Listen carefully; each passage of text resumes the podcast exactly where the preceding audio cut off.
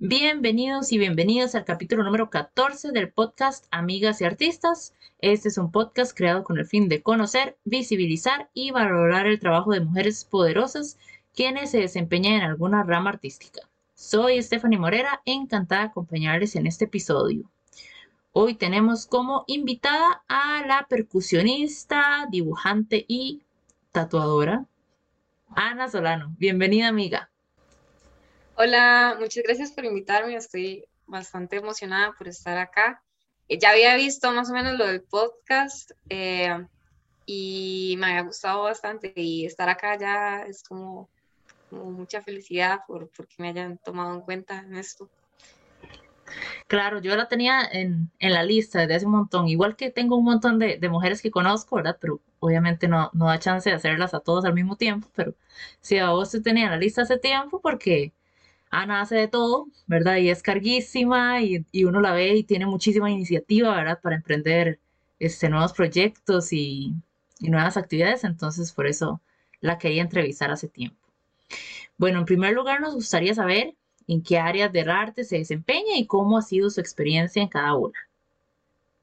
Ok, ah, bueno, principalmente me desempeño, y por supuesto, en la música y así profesionalmente.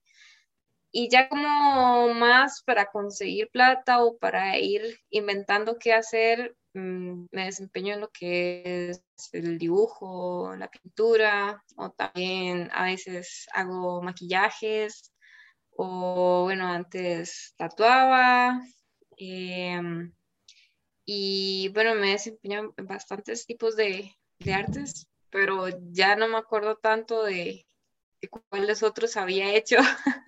Pero sí, digamos, principalmente es la música, la pintura o el dibujo. Súper bien. ¿Usted cómo hace de todo?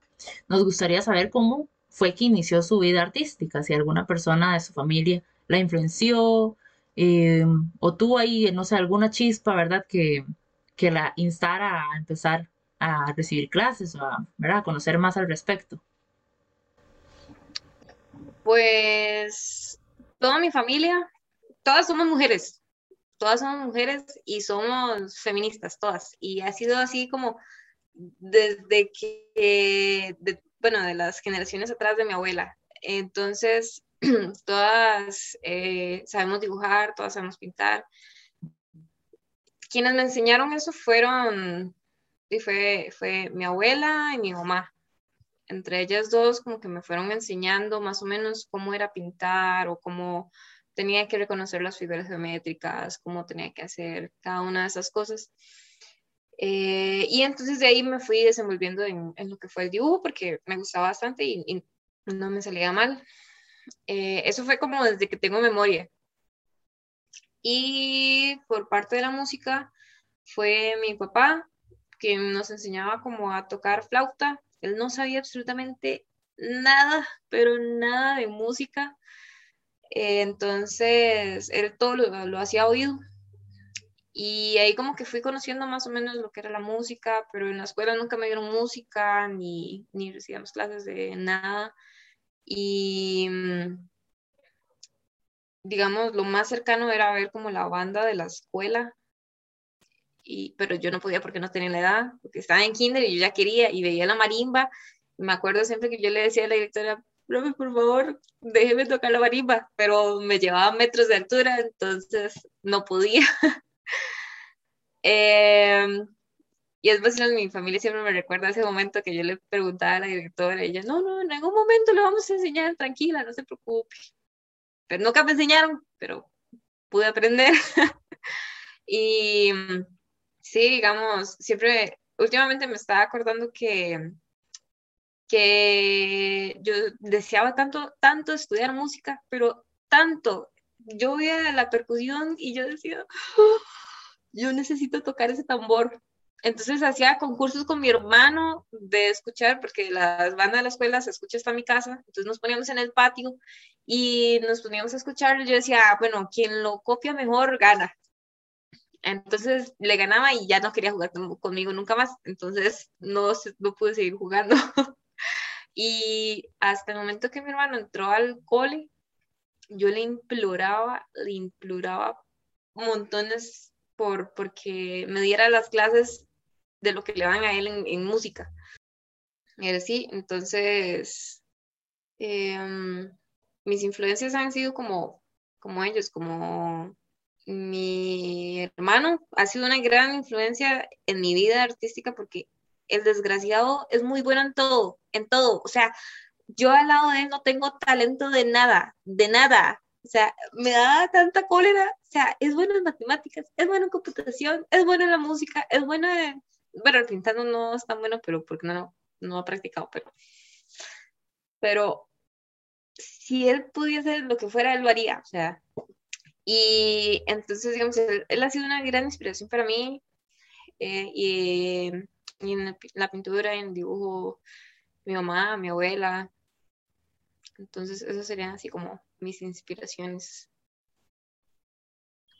¿Y en qué momento fue que usted dijo, bueno, ya voy a meterme a clases? ¿Y dónde fue que, que empezó, digamos, como a recibir ya clases formales? Pues, por mi suerte, eh, en el Parque de la Libertad, no sé si has escuchado de, de eh, abrieron hace como 11 años, más o menos 11, sí, como 11, 12 años, unos cursos libres de música. Eran completamente gratuitos. Yo nunca en mi vida pensé llegar a recibir clases de música porque eh, económicamente nunca estuvimos bien en mi casa. Siempre era como imposible el pensar llegar a recibir clases de algo, de lo que fuese. Entonces, pues, de hecho, nosotros ya sabíamos del cine, pero mi mamá me decía, no, Ana, no podemos, no hay forma de afrontarlo, o sea, no. Entonces, de yo, cuando mi mamá me dijo eso, me quedé así como, ay, bueno, ni modo. Pero abrieron esos cursos libres y estaba, y era prácticamente como, como los profes del cine.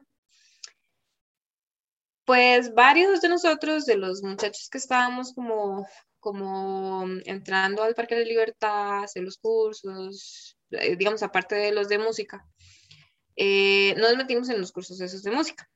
Entonces yo dije, uy, la verdad es que me gustaría el bajo eléctrico. Pero por una milésima hubiera cambiado toda mi vida absolutamente toda mi vida hubiera cambiado. Es, es, es loquísimo pensarlo porque de verdad íbamos a ir a buscar al profesor de abajo para preguntarle. Eh, bueno, y tras eso aceptaban como a partir de los 15 o 16 años. Yo tenía como 13 años apenas. Entonces fuimos a buscar al profe, pero no estaba. Estaba como comiendo o no sé, no sabemos dónde estaba. Entonces mi hermano me dijo, ¿y batería, Ana? Y yo, sí, sí, puede ser. Y me dice, sí, sí, vamos a buscar al profe. Y en eso apareció, así de la nada, puff, de una vez. Y es un señor enorme, es enorme, enorme, enorme. Y entonces yo me quedé así. Y decía, es que ella quiere entrar a clase de batería. Y entonces, sí, pues llega y me dice, bueno, aquí solamente aceptamos a estudiantes que tengan más de 16 años. Pero yo no sé, veo algo, yo le veo algo, entonces vamos a probar, a, ver qué tal. Y pues fui la estudiante que más duró en batería y me terminó diciendo que si quería pasarme al cinema, que no necesitaba hacer audición ni nada, porque ya él me conocía, ya sabía cómo era todo el asunto. Y pues yo le dije, sí, está bien. Y de ahí, gracias a ese camino fue que llegué ahí a, al cine y ahí empezó mi, mi vida como músico. Ay, qué bonito y qué, qué importante la, la, cantidad ahora de posibilidades que hay, ¿verdad? De, de, de, las personas que incluso no tienen tal vez posibilidad económica de recibir clases de, de, de cosas artísticas, ¿verdad? De música, y ahora he visto que abren, qué sé yo, cursos de dibujo, de, de teatro, ¿verdad? Que es tan importante porque es una forma también de darle una posibilidad de, no sé, de, trazar otro, otro tipo de vida, ¿verdad? Otro, de, de ayudar a, las, a los niños y a los jóvenes para mejorar su salud mental, etcétera.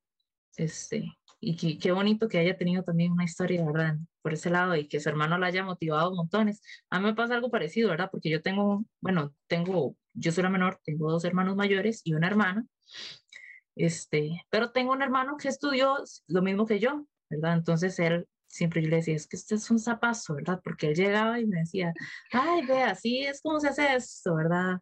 Y en, en la clase, cuando estábamos todos juntos, eh, ¿cómo se llama este movimiento? Y todo el mundo, no sé, y él levantaba la mano, es tal.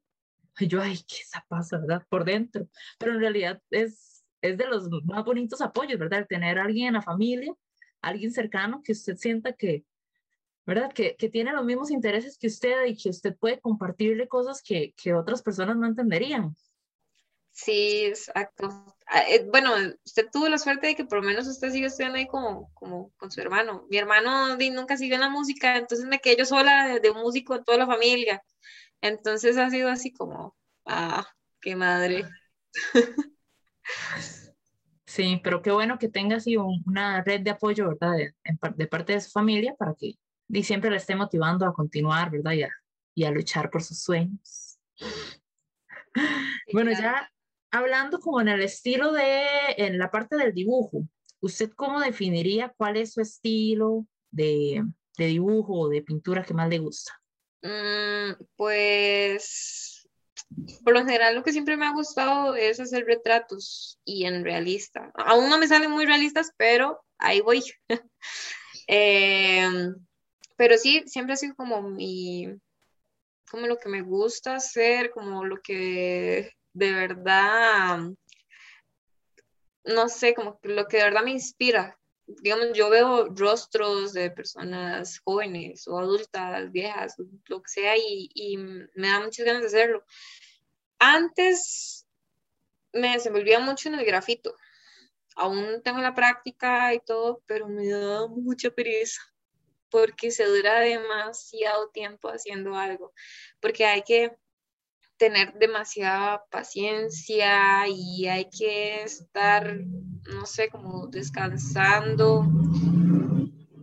Y además se paga muy mal, entonces no, ya no me gusta tanto. Hasta hace poco que empecé a, a explorar en la pintura y quedé enamorada porque todo se hace muy rápido y, y como se hace rápido, entonces pues es mejor el pago, digamos.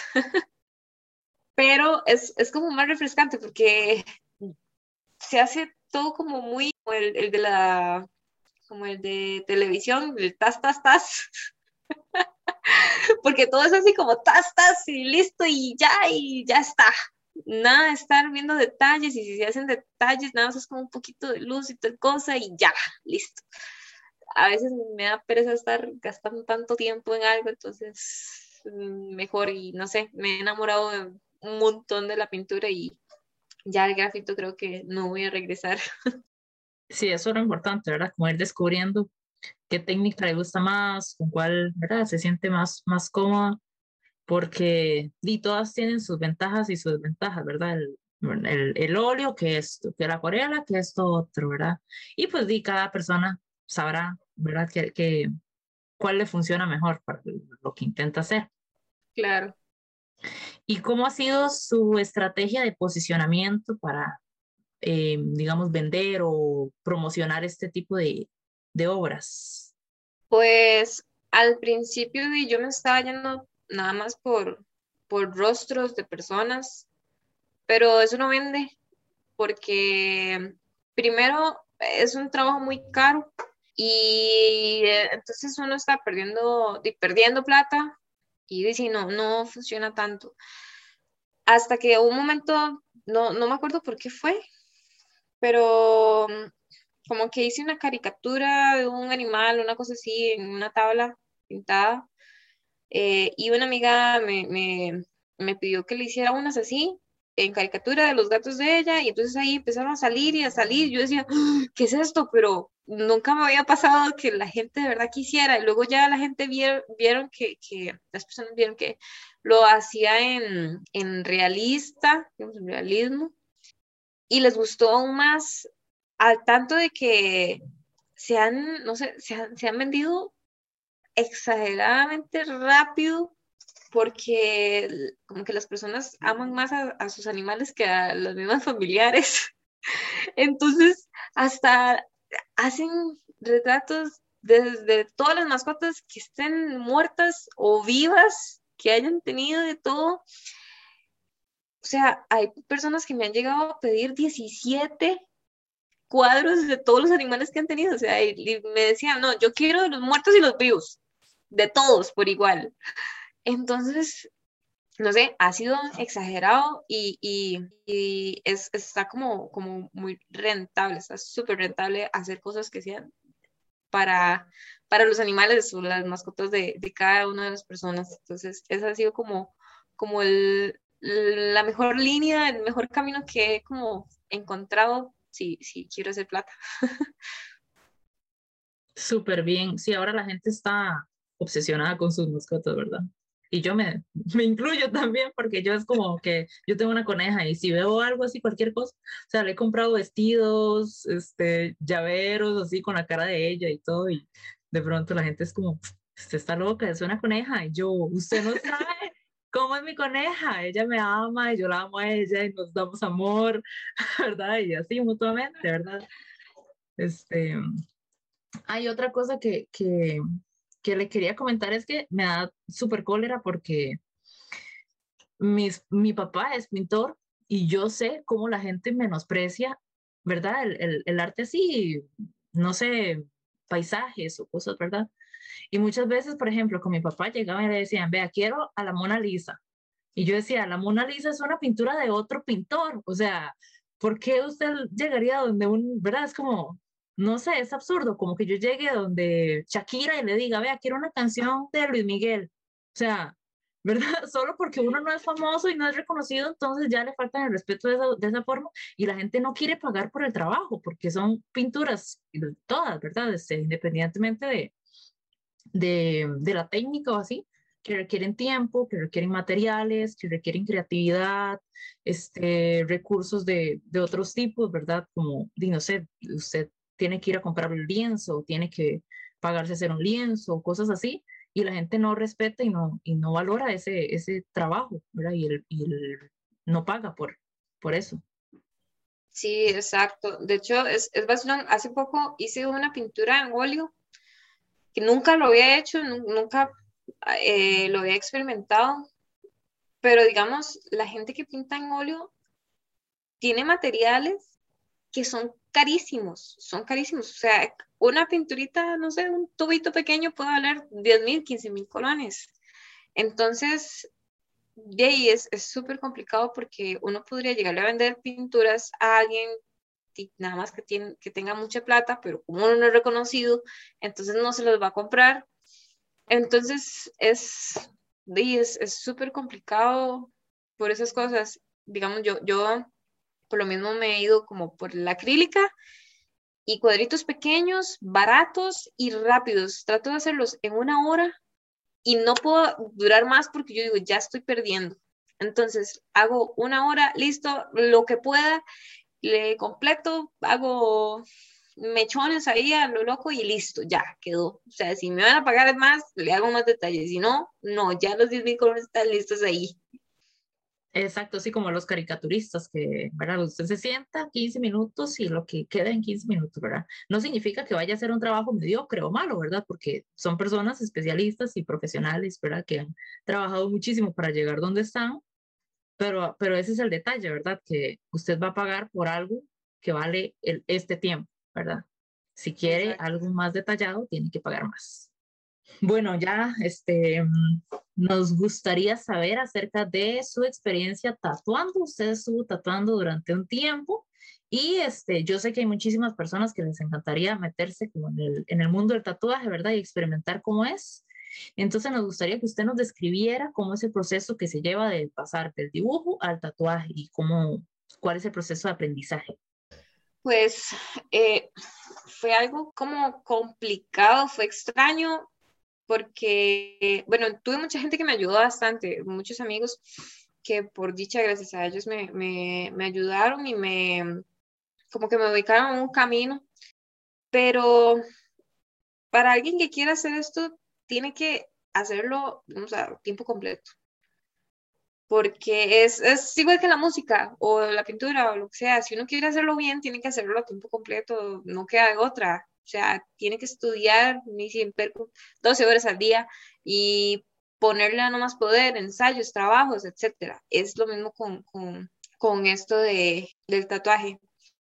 Eh, yo, pues, comencé, sí, les a sus amigos, me aconsejaron más o menos qué era lo que tenían que comprar, qué era lo que tenían que hacer. Em, casi todo lo mandaron como a comprar eh, por internet. Y lo que ellos hicieron fue que me tatuaron y me iban explicando cuál era el proceso y qué era lo que iban haciendo, entonces cómo lo hacían, por qué lo hacían. Y ahí más o menos yo fui viendo, entonces ya yo dije, bueno, voy a empezar a practicar con naranjas. Entonces empecé a practicar con naranjas. En YouTube hay cantidades de videos, por supuesto, de tutoriales. yo los pasaba viendo como para saber más o menos qué era lo que tenía que hacer y qué no. Eh, luego, eh, yo soy muy atarantada, entonces me mandé a, a, tatuar a un amigo que nadie no le importaba. Me dijo, no, no importa, yo sé que usted no sabe tatuar, pero pobrecito, no le queda tan mal por dicha. pero la mano me hacía así, me temblaba y me temblaba. Y decía, no, no, es normal, es normal, por supuesto. Y me decía él, ajá, Ana, o sea, eh, yo he visto amigos que tatúan y no les tiembla así la mano. Eh, pero entonces, di nada, ahí, ahí poco a poco le fui poniendo, em, ahí ya iba mejorando, ya iba viendo cómo era el proceso de, para que quedara bien la tinta, en la piel. Em, luego me metí como a un cursillo en, en, en una academia, pero el profesor mm, no tatuaba tan mal, tatuaba bien, pero bueno, yo no pude estar mucho tiempo por lo menos de, económicamente no estaba bien. Eh, el profe me ayudó un montón, me aconsejaba, digamos, como a saber sobre, sobre lo importante que eran las plantillas a la hora de hacerlas, que era lo más importante, que quedaran bien en la piel y que estuviera todo lo mejor posible y lo de la limpieza, porque lo de la limpieza es todo un tema también, porque dice, si usted no hace eso, puede, no sé, arrancarle un dedo o lo que sea, un brazo a alguien por, por una mala praxis, digamos. Yo no seguí en eso por lo mismo de que no tenía el tiempo y también porque me ostina tener que trabajar con gente me ostina demasiado y además se dura tanto tiempo haciendo esas cosas y yo no tenía tiempo, entonces todo lo hacía como en la noche y a veces se podían hacer tatuajes enormes y yo ahí hasta las 3 de la mañana tatuando y luego tenía que ir a ensayo y luego tenía que ir a estudiar y no. Y tras eso se ponían a pedir gustos y que uno hacía la plantilla, entonces ya después la cambiaban y que no, mejor hacerle esto, mejor hacerle el otro. Y bueno, y también hay mala mía de estar, sí, está bien, eh, pero, pero no, me obstiné completamente de estar ahí trabajando con gente. Me tatué a mí misma, aproveché para, para estar más tatuada y, no me quedó mal, no se me cayó la pierna hasta el momento, por dicha, muy importante. Pero hay que ser muy fuerte, muy fuerte para estar en, en, esa área, la verdad, porque la gente suele ser como muy mala y suele, en todo, suelen criticar mucho, pero ahí es como muy feo el ambiente que se tienen. Pero sí, sí, no sé, digamos, si alguien quisiera, tiene que ser muy fuerte de, de carácter y de fuerza de voluntad y ponerle ganas de en serio hacer algo así. Claro, sí, eso justo estaba pensando que, que con los tatuadores o las tatuadores pasa algo parecido con, con respecto a, a, los diseños, ¿verdad? Porque pues son diseñadores, ¿verdad? Y diseñadoras, ellos diseñan sus propios tatuajes, este, porque es como decir una pintura, ¿verdad? Nadie o no es tan recomendable tatuar algo que sea de otra persona, ¿verdad? Me imagino que ya ellos tienen como una especie de protocolo con respecto a eso. Y muchas personas llegan y no, no, es que eh, quiero este tatuaje, ¿verdad? Y es tal vez el tatuaje de otra persona y, y es complicado, ¿verdad? Entonces, porque sí, este, yo, yo siempre soy mucho de, de respete lo que dice el especialista, ¿verdad? Entonces, ¿verdad? Si el tatuador me dice, vea, esto va a quedar mejor y así, así, ¿verdad? Casi siempre le dicen a uno, ¿verdad? Pues, usted es la persona que decide, ¿verdad? Pero yo le recomiendo esto. Entonces yo digo, y sí, usted es el especialista, ¿qué va a estar sabiendo yo? ¿Verdad?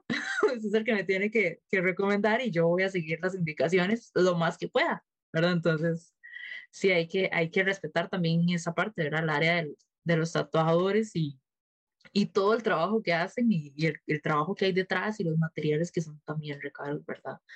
Este, y pagar, ¿verdad? Como se debe. Sí, y, y de hecho, digamos, eso lo, lo, de los diseños fue algo que a mí me costó montones, porque hay que tener práctica, hay que tener una mente, no sé, para crear cosas nuevas, es sumamente difícil, es, demasiado difícil. Y eso me obstinaba también, y yo decía, ay, no, qué estar creando y que quieren tal cosa y tal otra, con unas alas y un demonio y de esto y lo otro, y yo, ah, qué pereza, no, ya no, yo chao, bye tatuajes, ya, ya, ya me obstiné. Está bueno, pero, pero me alegra muchísimo que haya experimentado, ¿verdad? Y por lo menos decir desde la experiencia, no, esto no es lo mío, esto no me gusta, ¿verdad? Esto no, no lo voy a hacer. Y que no se haya quedado con las ganas. Sí, exacto. Bueno, ya en el área musical, ¿verdad? Ya, ya, nos contó sobre su experiencia al inicio, ¿verdad? Y me gustaría saber cómo ha sido la, la experiencia en los espacios donde ha formado parte, ¿verdad? A, después del cine, tal vez en UCR o, o cómo ha sido el, el ambiente en, en, el, en, la cátedra de percusión. Ahí. Cuéntenos todos los chismes. eh, pues depende mucho digamos, por, por, lo menos yo como mujer eh, o, uno como mujer percusionista, depende mucho del carácter que tenga para crear un buen ambiente o un mal ambiente. Porque de, los hombres siempre han sido bien montados y, y, más en la percu. Entonces venga una mujer y ya dice, ah, sí, esta hacemos un chuica. Y no, nunca ha sido así conmigo. Entonces yo siempre he tenido un súper carácter y desde que nací, por algo soy percusionista seguramente, por eso, por, eso era mi camino seguro. Pero bueno, y desde, desde mi vivencia ha sido muy bonito porque entre todos nos ayudamos, nos acompañamos.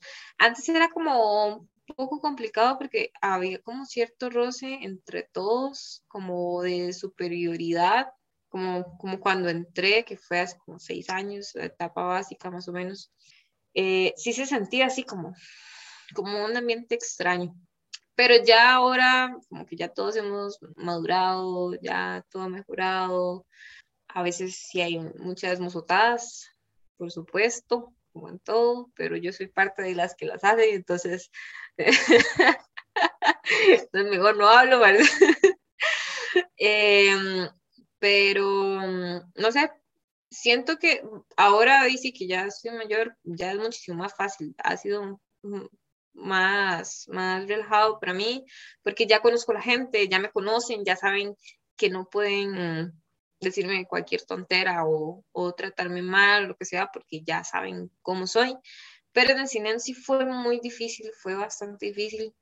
Habían varias mujeres, pero todas eran como, como como de muy poco carácter, entonces las trataban bastante mal y no las valoraban y siempre tocaban como las, las cosas más fáciles o, o cosas así y, y de, de, todos los hombres que habían y ellos se repartían como lo mejor. Pero ya después, igual me fui llevando mejor con los compañeros y ya me fueron conociendo, ya fui eh, superándome con las audiciones que se hacían en el cine, ya estudiaba más, ya iba aprendiendo más, pero y por lo menos desde mi experiencia ha sido muy bonita comparada con, con, y con las experiencias que han tenido otras personas. Sí, que, que, que yo siempre he visto la cátedra de, percusión como una cátedra muy unida y siento que eso depende mucho también, bueno, de la gente, pero también como de, del ambiente que le den los profesores, ¿verdad? Que estén en ese momento y el tipo de competencia que se motiven a tener, ¿verdad? Porque siento que eh, siempre va a haber una, una especie de competencia al ser pues de la misma área, pero es muy diferente una competencia sana que una competencia, ¿verdad? Insana. Y, y siento que eso hace eh, crecer muchísimo ¿verdad? a las personas porque es como un apoyo que se, que se dan entre todos y es más fácil crecer en un ambiente así que en un ambiente pues tóxico. Pero también esa parte de que, que vos decís de que las chicas, qué sé yo, más tímidas o más, más retraídas son más pisoteadas, ¿verdad? Eso es muy feo porque las mujeres somos todas diferentes, ¿verdad? Y cada una tiene el derecho de ser tímida o extrovertida o, o con mal carácter o, ¿verdad? O más, más tierna y ser tratadas todas con respeto, ¿verdad? Es también como de ir, de ir viendo eso, ¿verdad? Y ir eh, reflexionando al respecto de cómo es nuestro lugar de trabajo, cómo es nuestro lugar de estudio e ir exigiendo ese respeto, ¿verdad? Que, que siempre se dé. Eh, y, ¿verdad? y para, para nosotras, por ejemplo, como educadoras, velando porque esos espacios sean los, lo más saludables posibles. Claro, por supuesto. Sí, sí, eso es como el, el, mayor reto que uno tiene como, como educador, tratar de hacer que todo, por lo menos poco a poco, vaya cambiando en, en, en maneras de respeto, tanto hacia mujeres como hacia hombres o cualquier cosa, porque sí es sumamente importante y, y más en, en, estos campos de, de música porque, bueno, por lo menos es lo que uno conoce y ha vivido y de sí, tratar de, de, irlo cambiando. Es difícil porque hasta el momento no tiene ninguna estudiante mujer. ha sido triste porque uno no puede enseñarles, no sé, cómo, cómo sobrevivir o cómo poder hacer un cambio. Pero por lo menos ahí con, con los chiquillos que uno va teniendo, ahí, ahí va enseñándoles a, a cambiar las cosas. Claro, y no solo eso, no, no crea que, que el verla a usted como profesora no les va a, a, motivar o a influenciar de alguna manera, ¿verdad? Es decir, mira, las mujeres son muy cargas, ¿verdad? En percusión. Mira, este, ¿verdad? Las mujeres son, ¿verdad? Hay muchas mujeres percusionistas porque hay una creencia absurda de que, bueno, una mujer no se aguanta un bombo o, ¿verdad? Cosas así. eh, y, y, nada que ver, ¿verdad? Ya, ya cuando la gente lo ve, ¿verdad? tienen como ese, ¿verdad? Como que se les borra el imaginario y ¿verdad? Ya, ya pueden lidiar con eso. Sí, exactamente, claro. Y hablando de esto, este, ¿hay alguna mujer que usted le haya inspirado como a entrar a la carrera de percusión o que usted haya dicho, wow, quiero ser así? Pues ha sido difícil, lo, lo he estado pensando, y digamos, hasta que yo entré a la U, varios años después, bueno, de etapa básica, conocí que había mujeres percusionistas, profesoras, digamos, ya profesionales, trabajando en, en la universidad o, o, así. Entonces, para mí fue como, ¿qué? Hay mujeres en, en este país tocando percusión. Y, y, o sea, digamos, yo ya con 19, 20 años y no conocía ninguna, no, no sabía de la existencia de ellas. Eh, y que realmente son muy pocas. Eh, pero entonces, digamos, cuando yo estaba, antes de que entrara al cine, había unos estudiantes eh, en el, ahí que estudiaban percusión y una vez que hicieron como un recital de percusión o de instrumentos para que la gente llegara a ver eh, y que y que conocieran qué instrumentos daban, qué era lo que hacían, etcétera. Entonces, como que fui con mi mamá, no, no me acuerdo bien, yo creo que sí, fue igual en el Parque de Libertad, con el cine de Zampa, y estaba el profesor que me aceptó en batería, que él siempre ha sido como mi papá, y siempre ha estado ahí desde el momento que me conoció, ahí ha seguido hasta hoy en día. Y él estaba ahí con otro estudiante y tocaron como un dúo de redolante. Y yo me quedé y yo, ¡Oh! ¿qué es eso? Y yo, está leyendo una partitura y en redoblante. Y yo en un tambor. Y yo, están haciendo redobles y están haciendo un montón de cosas. Y yo, ¡ah! ahí me explotó la cabeza. Y, y, yo, yo decía, yo tengo que estar ahí. Yo tengo que hacer eso. Yo, yo, yo quiero porque antes también había visto como un concierto de Navidad que habían hecho y yo veía como los de Perú corrían y tocaban eso y tocaban lo otro y que tocaban, no sé, campanas y, y luego glog y luego el xilófono y luego la batería y, y yo, oh, ¿cómo, ¿cómo hacen eso? O sea, ¿por, porque yo no puedo, porque yo no estoy ahí. Y entonces, sí, digamos, y ahí siempre hubieron varias mujeres y eran muy buenas. Entonces, digamos, sí, yo, yo las vi y siempre fueron así como mi ejemplo a seguir. Desde ese momento, ahí fue como, como que yo vi una posibilidad, una ventana de posibilidad y yo dije, hay mujeres, entonces puede ser que sí pueda entrar. Y ahí es, no sé, ahí es donde uno se pone a pensar como lo importante de, de, de que hayan modelos a seguir, que sean del mismo género que uno. O sea, e, es, es, es tan, tan importante porque de verdad si uno llega y ve puros hombres siempre, y uno dice, ah, ¿cómo voy a hacer? O sea, ahí hay ser posibilidades, uno, uno no ve ninguna ventana. Pero si ya ve a varias, o por lo menos una, uno va a decir, ah, ahí hay alguien, alguien a quien seguir, alguien que ya va abriendo paso. Entonces sí puedo.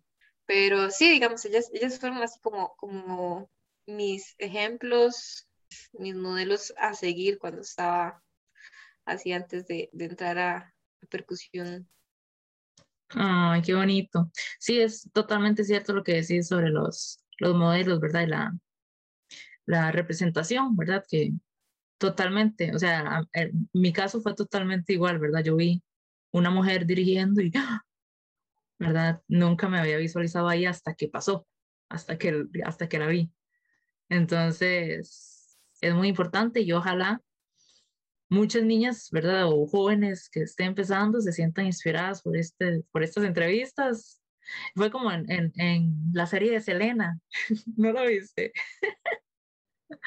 que llega una, bueno, hay un concierto y, y Susan, que es la hermana de Selena, que toca, es la que toca la batería, llega una chiquita y le dice, ay, es que quería conocerte porque quiero ser como tuyo. Ay, sí. Pero también ahí estaba yo llorando. Yo, Pasa, pasa. Y verdad, pasa así, exactamente. Súper bien. Bueno, ahora, este, si usted pudiera darle algún consejo, hablando de, inspiraciones, algún consejo a alguna chica que esté iniciando su carrera en percusión o que quiera aprender a dibujar o a tatuar, ¿qué le diría? Háganlo. Simplemente háganlo. No importa, o sea, si, si pasa algo mal, pues de ya, ya pasó, no importa. O sea, la, la, la vida, sí, hay que vivirla. Hayan experiencias malas, experiencias buenas, experiencias tristes, de soledad, lo que sea, no importa. O sea, si no tenemos esas vivencias, no vamos a saber cuáles son las buenas, no vamos a saber reconocer qué es lo que nos gusta o qué queremos hacer. Por ejemplo, con los tatuajes, a mí me encantaba, me gustaba muchísimo hacerlo, pero sí, lo viví, lo experimenté y bueno, ya, listo. No iba a ser tatuadora por toda la vida. Agarré todos los chunches y se los regalé a un amigo que, que iba a empezar eso. Ni siquiera se lo vendí. Nada, pues, tenga, no importa son, son, son experiencias que, que, si uno quiere vivirlas, pues hágalas, no importa. La, la, vida nos va ayudando a encontrar nuestro camino con las experiencias que tenemos o que vamos viviendo. Si está una carrera, por ejemplo, como percusión, o que quiera entrar a percusión, va a ser complicado, es complicado, es muy difícil.